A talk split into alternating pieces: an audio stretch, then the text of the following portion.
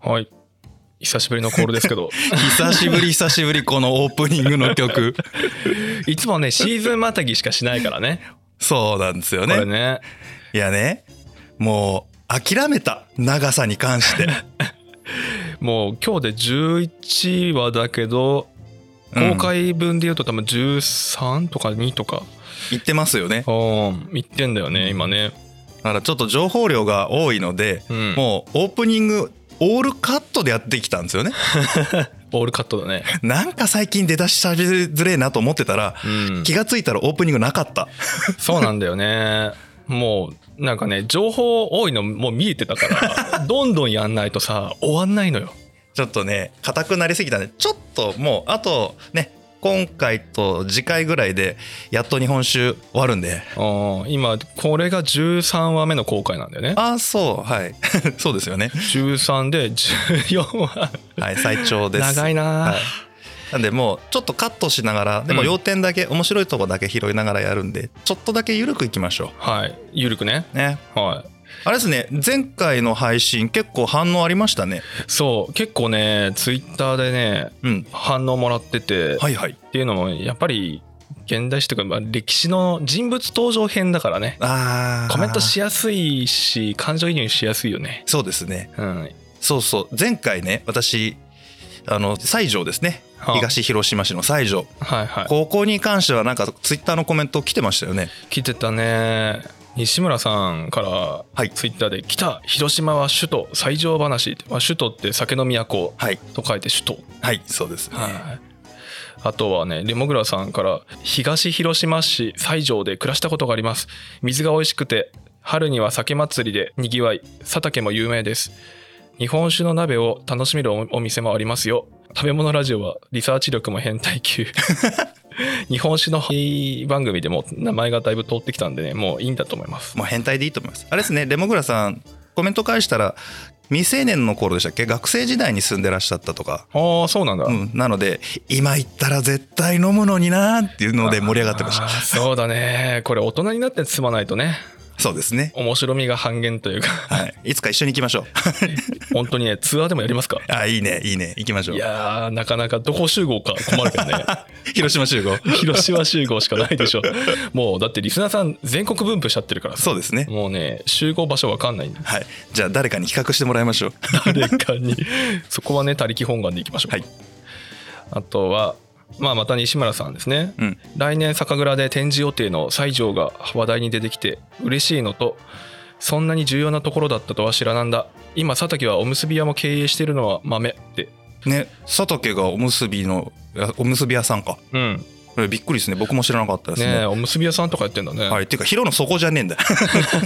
奇跡っすよねマジでねね、これ聞いたタイミングで最近決まった話らしくてああそうなんだ、はい、はいい、やーリアルタイムでなんかあるんだろうね一応ロゴマークもお願いしてますしね、はい西村さんにすいませんお待たせしておりますいすいやませんーあもりうがとうございねます決まんないのよあれ甲乙つけがたしそうどっちもいいっていうの二択の僕らの中で決まっちゃってて、はいはいもうねどっちもよくてねどうしようっていうので返信止ま るそうっすねいや早く返信返せよって話なんですけど、すいませそうでんすねはいであとブルルさんから、はい拝聴しました100年以上前なのに話が一気に現代につながりましたね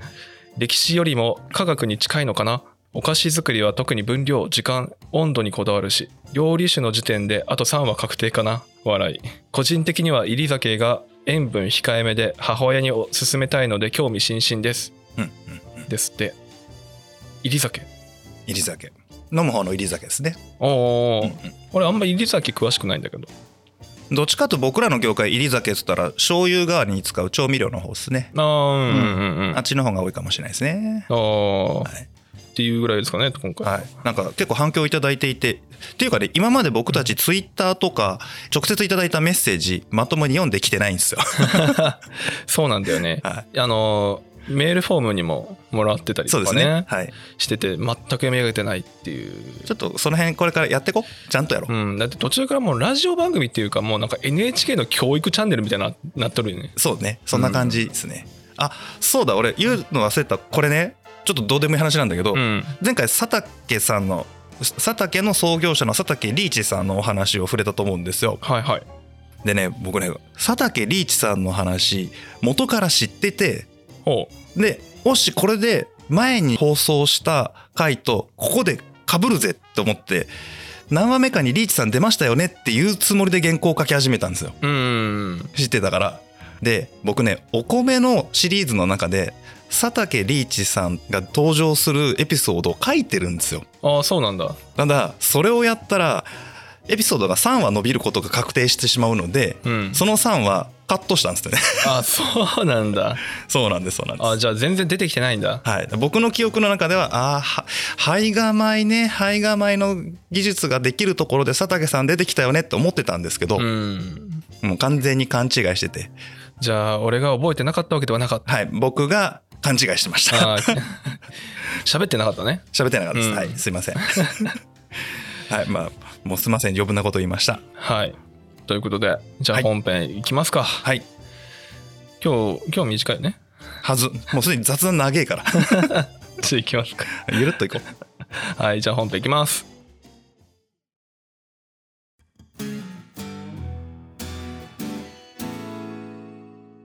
激動の昭和翻弄される酒造業はい激動の昭和翻弄される酒造業また硬い名前だけど 思いつかなかったんですタイトルっていうかもうまんまだよねきっとね、はいまんまですもうほんとドキュメンタリーのなんかエピソードツーみたいなそんな感じのあそうなのすいませんタイトルですはいは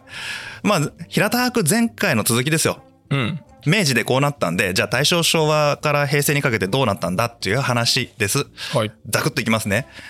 前回、あの、広島が品評会で評価されて、うわーっと伸びたって話しましたようね。んで、また品評会で1位取っちゃったから、これが全国に名が轟くわけですよ。おおそしたらね全国の、まあ、いわゆる田舎酒造家とか言われてた人たちかつて地方の人たちはうわすっげえ俺たちもいけるって思っちゃうんですよあー勘違いみたいな勘違いではないんですけどそれまでもう灘伏見がクソほど強くてはあそんなもうね力関係、えー、灘伏見だけで9持ってて残りの人たちが1を分け合うぐらいのパワーバランスなんですねああそうなんだね、はい、で東京当時の江戸とか大阪京都はもうそこの大手がやってるほで地方の酒蔵は地場産業として地産地消するみたいな感じなんですよ。ううーん俺たちも町進出できるぞやろうっていうなんか勇気もらうんですよ広島かあーそういうことねら。はい、でこのあといろんなところがボコボコボコボコって出てくるんですね。はいはいでそれは当然あの近代醸造法が確立されてえ普及していったっていうのも前回ちょっとお話しした通りですし、えー国家として投資をしましたっていうのもあったんですよね。はいでもう一つはね大正バブルがあるんですよ。大正バブルはい、これはね対戦景気ですんああ大戦だよ戦争の後そうの景気戦争中から戦後にかけてのもうバブルが来るんですねはまあね第一次世界大戦って戦場がヨーロッパですよね、あうんまあはフランスとかドイツとかあの辺りを中心にどこボコボコボコやってるといはいでそんな中でまあ一応ドイツ側が負けてみたいになりましたけど勝った側も相当いろんな被害があるんですよなんか結構長丁場だったって話じゃないあそう結構長かったんですよね、うんそしたらもうみんな国府が吹き飛んでるんですよねおおじゃあふ戦後復興しなきゃいけないじゃないはでここにビジネスが生まれるわけですよいうんで戦時中も遠くの方からお金を貸したりとかねうんおおそういうの儲かるんですねあそれでも儲かんのはいで日本ボロ儲けするんですよはもうね第一次世界大戦で勝った国どこ最終的にって考えるとえー、どこかなアメリカかなでもアメリカもそこそこ人死んじゃってるよなまあもしかしたら強いて言えば日本かもねって言われるぐらいいへえそんな感じなんだもうそのぐらいですよ何万人とか死んでる中で戦死者が100400人とかそんなレベルへえであとはもう金儲かっちゃったみたいな感じあそうなんだねでこういうののパワーもあって要は日本がバブルなんで酒売れるんですようんうんでグワーって伸びてくんですけどやりすぎるのよやりすぎんの やりすぎるんです要はね第一次世界大戦が1918年で終わってで一気にまあ日本も儲かるわけですねはいだけど1年2年と経つうちに当然ヨーロッパの国々も復興してくるわけじゃないですかまあそりゃそうだですねよねそしたら日本が作って運んだものがみんな過剰生産気味になってくんですよああ物資がはいはで国内でもジャブつくでお酒もジャブつくうん結果として価格がどんどん下がっていくんですよい。うん。物余りまあ需要と供給のバランスが崩れたんだね。そういうことです、うんもうお酒の価格がボコボコに落ちてくるんですよねおーお酒もなんだ。お酒も一緒にはあ。要は作りすぎたんですよ、作りすぎた。うんバブルでみんな買ってくれるかと思ったけど一番最初は物資が売れないからっていう理由で不景気になりますよね、うん。不景気になったから酒飲んでる場合じゃねえ遊んでる場合じゃねえっていうので段階的に景気が悪くなっていってその煽りで酒造業もシュリンクしていくっていうああ、そういうことか。そうなんですよなんでもう、えー酒造組合なんかはもう酒をちょっと制限しようぜみたいなことを言い始めるんですはいはなんですけどまああんまりみんな聞かない。い聞かないんだ。業界全体のことよりもまず自分たちが食っていかなきゃいけないからまあ、いきなり減産しろって言われて、うんはい、わかりましたで減産するところはなかなかないかもね。いけないんですよねうん。ところがこれが実現する時がやってくるんですよほう。結構後なんですけど1937年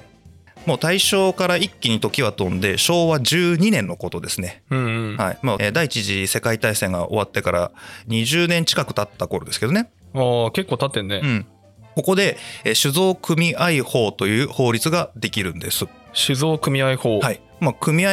が組合のパワーを使って法律作っちゃうんですねあー すごいね。あのあ結構あるじゃないですか商工会議所法とかああ。ああいう感じ。じで法律通すんですよああ、そうなんだ。うん、でこれはねもう物資不足、物資不足。はい、米足んないんですよ、ああ、お米が足りないの。はい、足りなくなりそうだから控えろよっていう国の背景があるこれなんでかっていうとこの年に日中戦争が始まるんですね、ああ、日中戦争。はい、もう不景気からの脱却できないギリギリの状態から日本対中国の戦争が始まりますああ。だからもう米そんな使ってくれるなみたいな話話なんですねうん。で米の統制も始まるし戦時体制になっていくしでその中でこの法律ができるんですけど酒造組合法の中ではえっとね基本国数っていうのが定められるほう。これ何かっていうとあれですよ酒株江戸時代のはいはいはい。やってること全く一緒あーなんだっけ株ってあんあっちの株じゃなかったもんねそうまあ権利書ですね権利書の方だよね、あなたはこれ酒作っていいですよ作れる量はこのぐらいですようんで一応この権利書も売買できますよみたいなの全く同じものを出すんですよああそうなんだ今何やるかっていうとこの基本国数をベースに現状例を出した時にはこれベースにして半分にしろとか3分の1にしろとかああ本当に全く一緒だね、全く同じことやるんですね。でこんなのやり始めた勢いで、えーもっと制限が入ってくるんですね。これね酒造場も統廃合始まるんですよ。ああ統廃合あれやっていけないところがボコボコ潰れてく。ああまあそうだよね、はい、で身売りする工場ごと売るとかね。うんうんなんで当時8,000ぐらいの酒造場があったんですけど、まあ、一気に半分4,000。あ半分までいくんだ、はいこれなんで4000になったか半分になったかっていうと、えー半分の酒造量に減らせってなったから、ああ単純に、はい、もうその煽りっすね完全に、へえはい、でもうどんどん戦争のムードが高くなってくるので翌年の1938年の開催を最後に品評会も中止になっちゃいますああそそこまで追い込まれるんだ銀醸なんか作ってる場合じゃないんですよああそんな感じなんだねだってめちゃめちゃ米削るでしょあれ ああ削るね食わせろとうんうんうんいやなんかどっかで話したよなこう酒作るぐらいだったら食わせろって話ありましたよねあったね江戸時代とうか、んまたそれ またそれなんだだって昭和だよ昭和でもこんな感じなんだねそうでねこっから日本政府はめちゃくちゃ困るの困るものすごい苦悩の末にいろんなことをやるんですっていう話をこっからするんですけどねほうこれね戦時体制で日本政府がやらなきゃいけないことは酒絡みだと2つあるんですよ2つはい1つは食料の確保はいはい当然ですよね米なくなったら生きていけないんで、まあそれは必要だね、はい、国民を食わせるためうんだから、えーそれに伴って酒の現状要はたくさん作るのやめようぜ減らそうぜっていう動きをしなきゃいけないはいこれが一つその一方でこれ前回ちょっとお話ししたんですけど当時の国家歳入税金ですねほうこれの約30%が酒税で賄われていたんですよあああったね、はいで戦争っていうのはめちゃくちゃ金かかるんですよねおーだから酒の生産量が減るイコール税収も減るなんですよああそうなるねでしょうんこれを同時にやらなきゃいけないっていう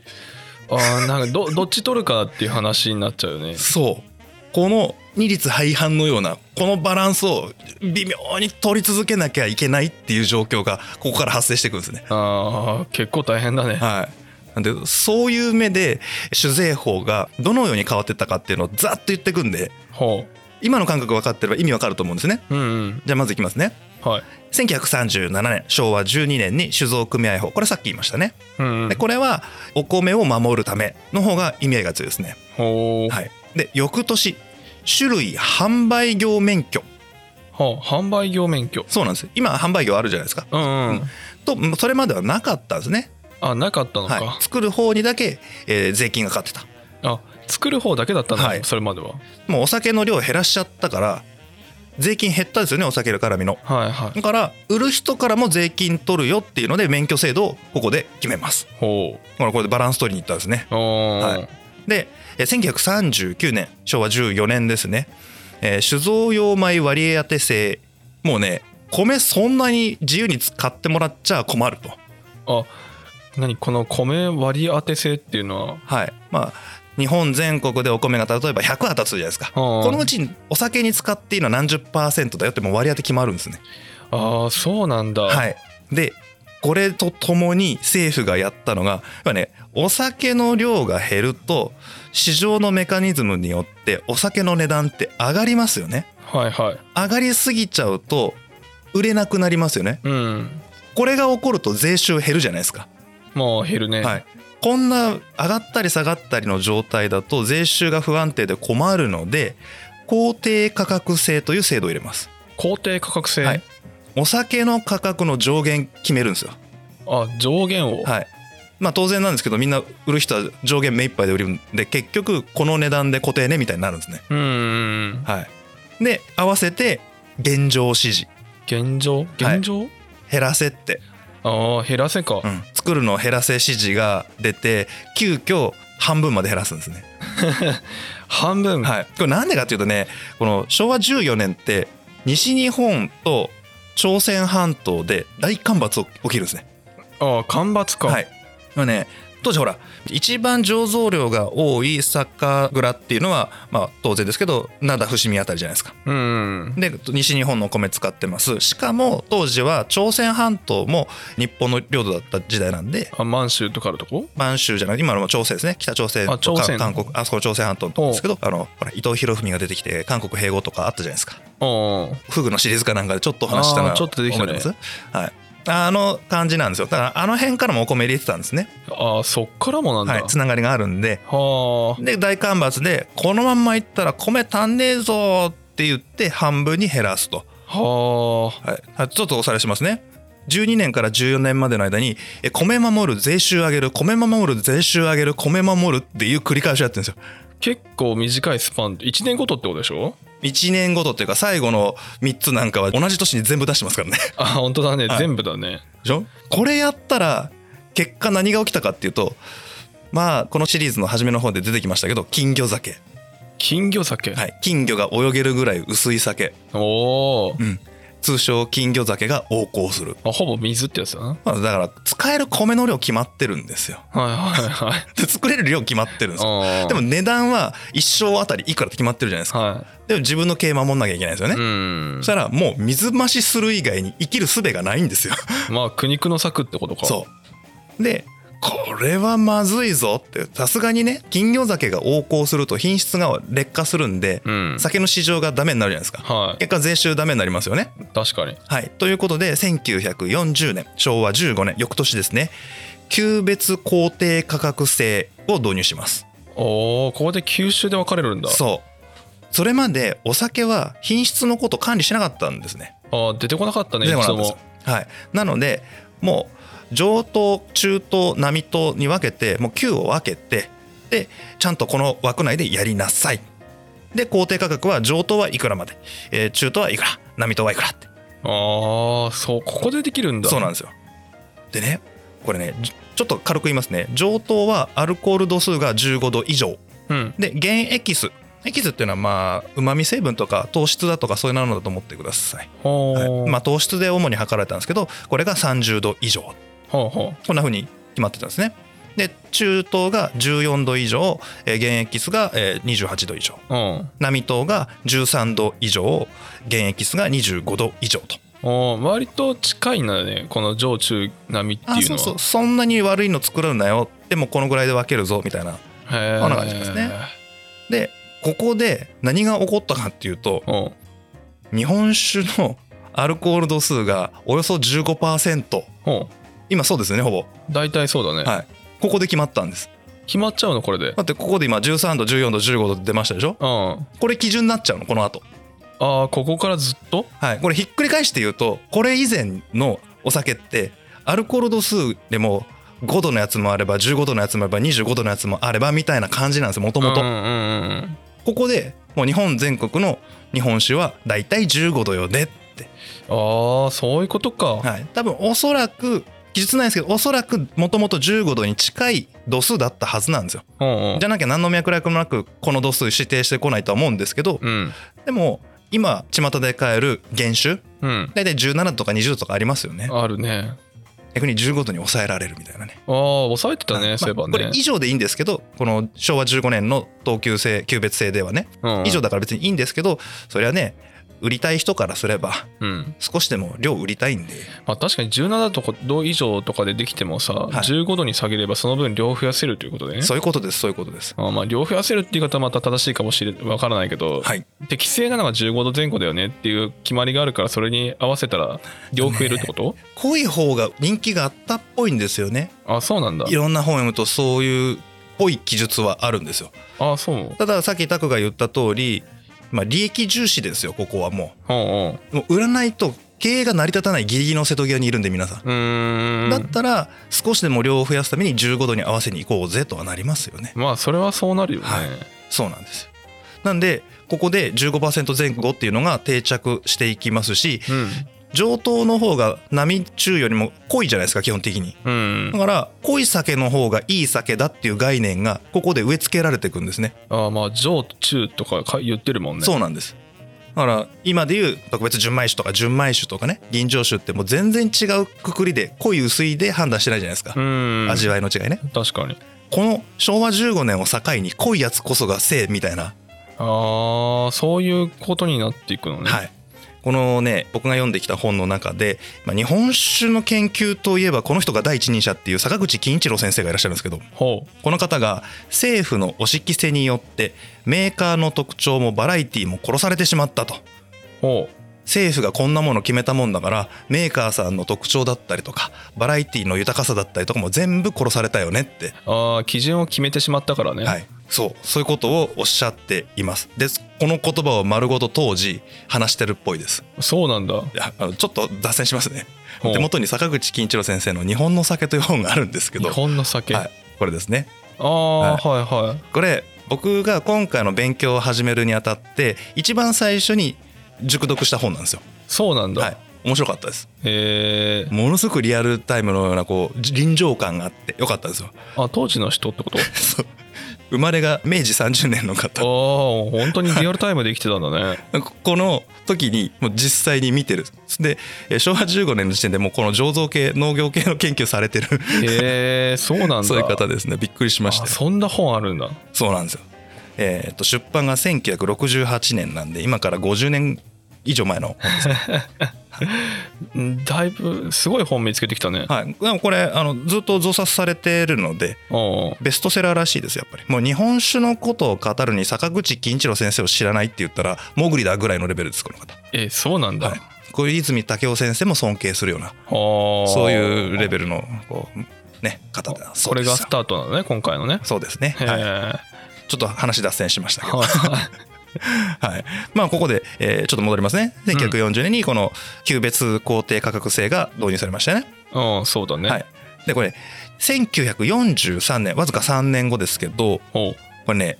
日本の国内の状況がめちゃくちゃ悪化するんですよまだ悪化すんのあ単純に戦況が悪化します、ああそういうことねはい、これ昭和18年なので終戦の2年前ですからあーもう大変な状態なんですね。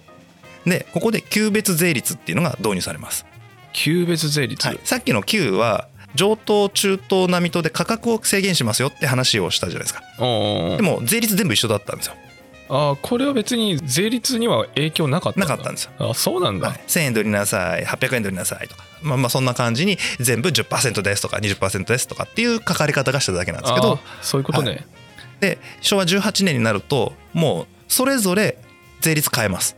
変えるんだ、変える高いやつ上等は高税率ほで、えー並等は低税率ううんでもね富裕層金持ってるから上等種買えるんですよあだから高い上にさらに高税率にしたって買えんだろうって、ああまあそういう考え方か、はい、そこで増税しますよねはいはいで、えー庶民が買えるのはまあ並等しか買えないので、えー税率を抑えて安価にするんですけど販売量を増やして、えー結果的に税収を上げようっていうねああうんうん結局増税会みたいなまあブランドと一般向けのなんかファミレスみたいなはい感じかね、でもねこうやって、えー販売量を増やしたいってしてる一方で日本酒自体が配給制の中に組み込まれますお日本酒を配給 制そ日本酒を配給制あビールの会なかったっけ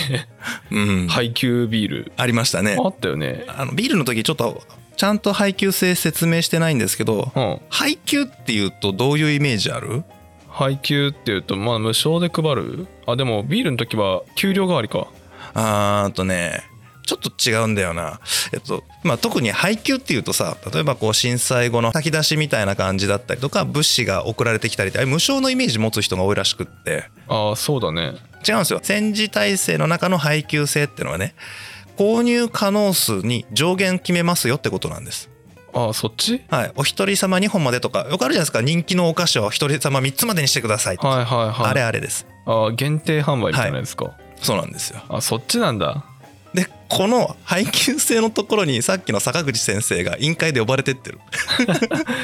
アルタイムだね もうね書いてあってもう超笑ったんだけど、うんこんなバカな話はないぜ日本人にとって1日に飲む日本酒の量の適正値はどのぐらいかねっていうのを学者たちがガン首揃えて議論してんだぜアホだろみたいなことをねこんな言い方してないですけど まあそれっぽいこと言ってるんですよね。適正値ねはいうんでそれをベースにこの配給制の 上限値決めようぜみたいな委員会にいたっぽいですね。ああもうそんな決める意味あったのかねねなんか面白いですよね。うんはい、でここから、えーまあもうまあ、終戦のところはちょっと飛ばしますね。でこの2年後に第二次世界大戦太平洋戦争が終わりますよね。はいはいでこっからがえぐいんですよ実は。こっからなのはい、これお米のシリーズ聞いていただくとめっちゃわかるんですけど終戦直後の方が米不足なんですよ。おああそうだっけはい、まず冷夏がやってきますああはいっていうの話がありましたね20年21年がもう結構凶作なんですね。ほうほうそこへ来て出兵してた人たちほ満州とかシベリアとか行ってた人たちが全部引き上げてくるんですよ。うああすごい人数だもんね、すんごい人数帰ってきたところいきなり焼け野原っすよ。うんさらに冷夏で凶作なんですよ。は米ないじゃん。あうんどうすんねんってまあそうなるよねなるじゃないですか。うんまあそれが何年か続いちゃうんですよ。はあはあはあでみんなもう米よこせ米くれっていう中にもう酒もくんねえかなみたいな話になってるんですよ。やっぱ酒はねなきゃダメなの ね。どんな状況でも特に苦しいからこそ安酒でもいいから飲ませろと。まあ娯楽の一つなんだろうねそうなんですね。もう今みたいにネットがあるわけでもテレビがあるわけでもないですから。うんでこれで政府もちょっと OK しちゃったとこあるんですけどなんかねえーっとね酒不足があんまり深刻だったからあのアルコール転嫁 OK にしてくんないっていう話になるんですね、おーそうなの、い、はい醸造用アルコールちうんはいょっとお話しましたよねだはから今は味を良くするために技術として使われてますただこの時そうじゃなくてあの醸造用アルコール科学的に作ったアルコールでお酒のかさ増しをさせてくれといああここでは本当の意味の転換なんだね本当の意味ですもうなんならね覚えてるかな三増酒って話しましたよねおー三蔵酒ね三倍増上酢うんうんうん酢じゃねえ 酒さ三倍醸造酒はいはいの話もしたと思うんですけど、うんまあ、これでかさ増しをすることにやらせてくれって言ってもう政府もいいよってああここでやってたのかそうなんですよはいはいはいでこのタイミングでこれほんとチップスなんですけど焼酎とビールの売り上げ伸びるんですねああそうなのだって酒足りないじゃんうんでもアルコール飲みたいじゃんうんお米由来じゃないお酒って売れやすいと思いませんああ確かにはいで焼酎芋とかねうーんあっちが伸びるんですよ、なんか芋いっぱい作ってるしねそうもなんとでもすそとうねなんですはいでビールも伸びていくんですよああビールもなんだ、はいこれね GHQ 持ち込んでくるああそういうことか、はい持ち込んできたからあるんだそうなんです、はいそうなんですそうなんだだってあこの頃ねはいあのもともとねビールは明治から入ってるんですようんで古くから作ってるんですけど結局麦を売りたい西洋化させたい統治側あああったね文化を日本文化よりも西洋文化を入れて統治をしたいうん、うん、そりゃね洋酒入れるでしょそりゃ入れるよね、う、はい、そういうこともこの頃に同時に起きたっぽいですねああそうなんだね、はいで合わせてね販売の自由化が始まりますおうもう配給制やめってあやめるんだうんこれはもうやっぱり GHQ の圧力も若干かかったっぽいですかね、うーんはい、でねこの販売の自由化だけしてしまうところに問題があるんですよ、自由化だけしてしまう、はい、販売は自由化したんですけどうんお米回ってこないじゃないですかうん米足りないしそもそも酒造用米割り当て制がまだ生きてるんですよこの時点でああそっちはまだ生きてんだそうだから酒作りたいのに作れないけど売るのは自由よってなると、まあ、一応数千の酒蔵ありますよねはで灘とか伏見とかああいうところはもともと大手で戦前からずっとパワーのある大企業ですからいわゆるいほうほう今でいう今でも大企業だけど当時も大企業なんですねほそういうところはめちゃくちゃ売れるんですようああそうかマーケティングパワー強いからはいはいでも作れる酒の量がもう限界があるじゃないですかうん一方でちっちゃい蔵はねうん酒余るよねああ売れないのかそ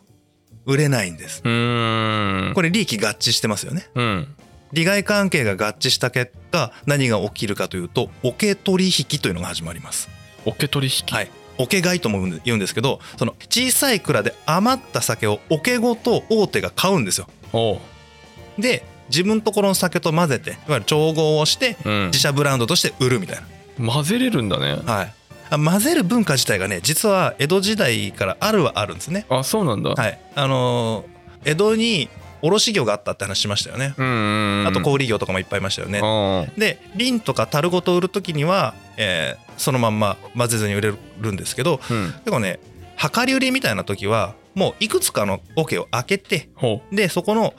えー正しい意味でこう味見をしてねうああバランスをとってこのブレンドいいぜって言ってああそうなんだそういう売り方もこれビールかなんかでもありましたよねペールエールが出てくるちょっと前ぐらい、うーん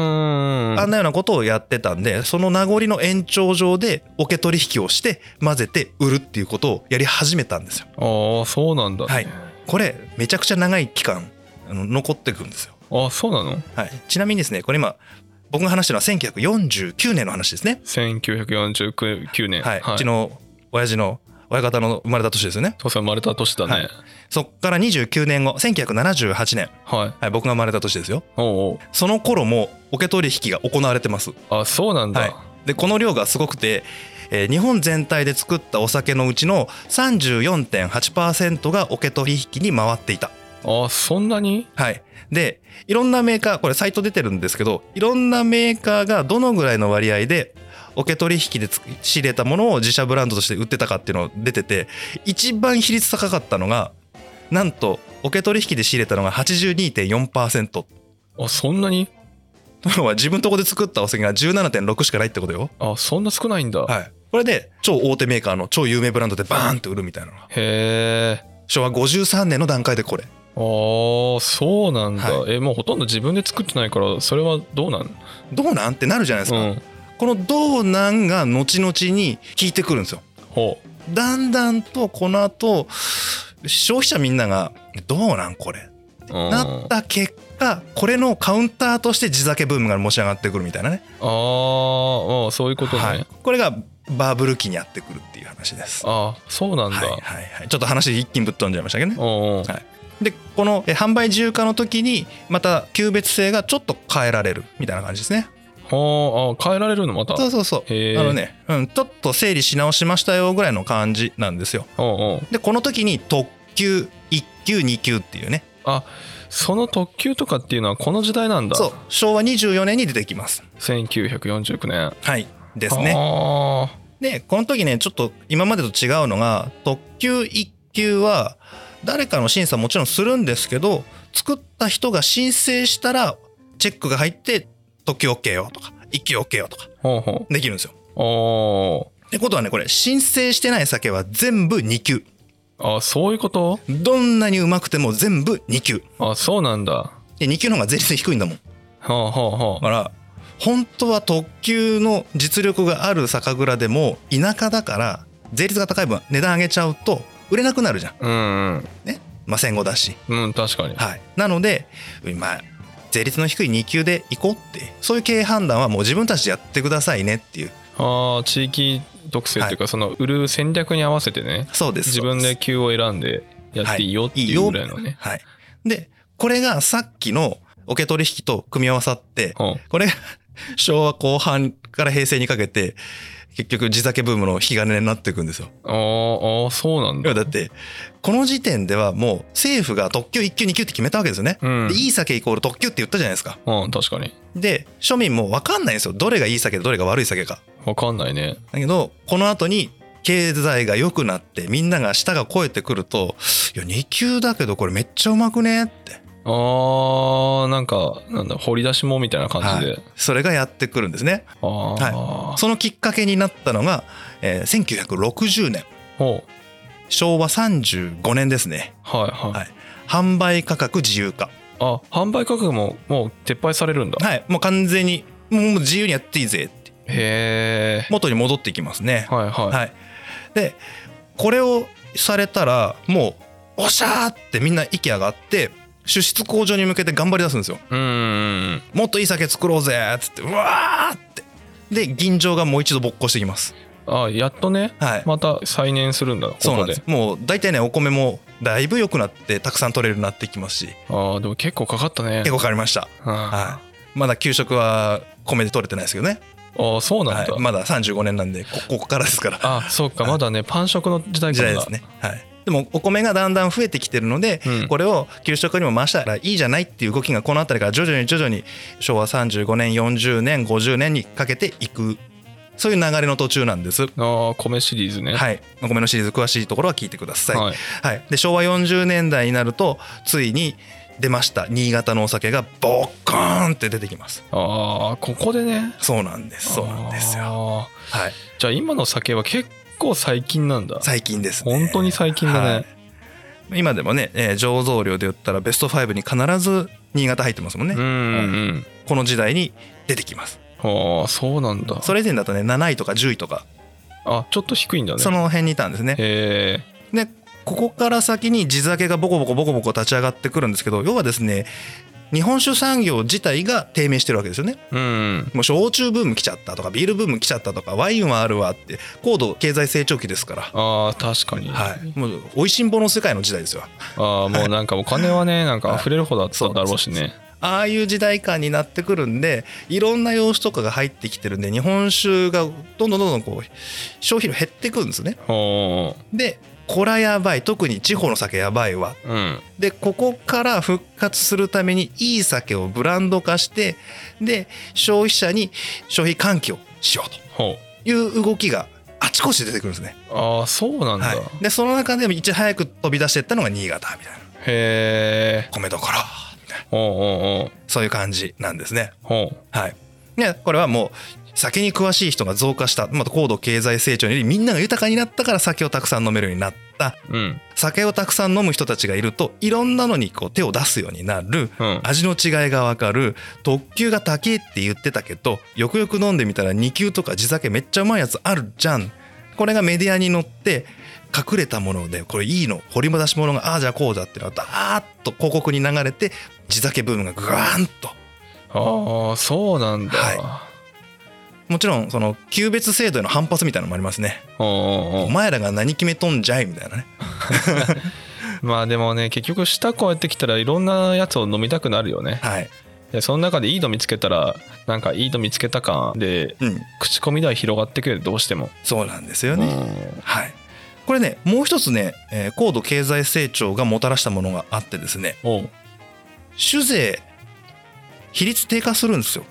あ下がんの、はい、だから要はね酒税自体が下がるんじゃなくて、えー、と国家歳入に占める酒税の割合ああじゃあ国全体が豊かになったからっ正解ていうことはいかつては30%を占めていましたがおう昭和50年頃になると5%程度なんです だいぶ国の収入上がったんだねそういうことですうん酒税が減ったんじゃなくて周りが上がったんで結果的に5%になっちゃったあーまあ酒税って言ってもまあお酒を飲める量ってそんな変わんないからねそうなんですようんでここまで来るともう酒税に頼らんってよくなったよねっておう確なかりにますよねうん、じゃあ級別制度なんか意味あんのって話になりますよねあまあ確かに級別自体があの税率のためだったよねそうなんですそうなんです、ん特級は何パーとかって決められたわけです、うん、これいらんよねって話になってくるんですよはで最後にこれ変えようぜっていうのの最後の引き金になったのが1988年昭和63年いほうたくんが生まれるちょっと前ですね、ちょい前だね、はい僕もうすでに生まれてますけどそりゃそうだね、はい10歳だね、はい、何が起きたかっていうと消費税導入が決まりますんあ消費税ってそんな新しいのそうよえ生まれる2年前とかなのへ俺生まれた時消費税ないもん、えあそうなんだ、はい、何103円みたいな感じだったもん確かにあの生まれてしばらくというか10歳頃にもまだ消費税がまあなんか社会に馴染んでない感があったよねでしょうねうん、まだ全然馴染まないぐらいのこれ新しい制度なんでねこれねあそうなんだこれ消費税を導入するじゃないですかう、ん、まあ初めは3%なり5%なりって感じなんですけどもう3%でももらっとけばですよ国としてはねうんもともと酒税が全体に占める割5%しかないのでこれが多少減っても消費税でカバーできますよねまあ確かに国家歳入としては酒税に頼らんくていいよねってあああいう風になってきます。あはいはい、はい、でこれをきっかけにして、えー徐々に徐々に特定名称種制度今の銀錠とか純米とか大吟醸とかうんあれですねあれに移行していきます。あーあじゃあもう他のえ酒酒税自体は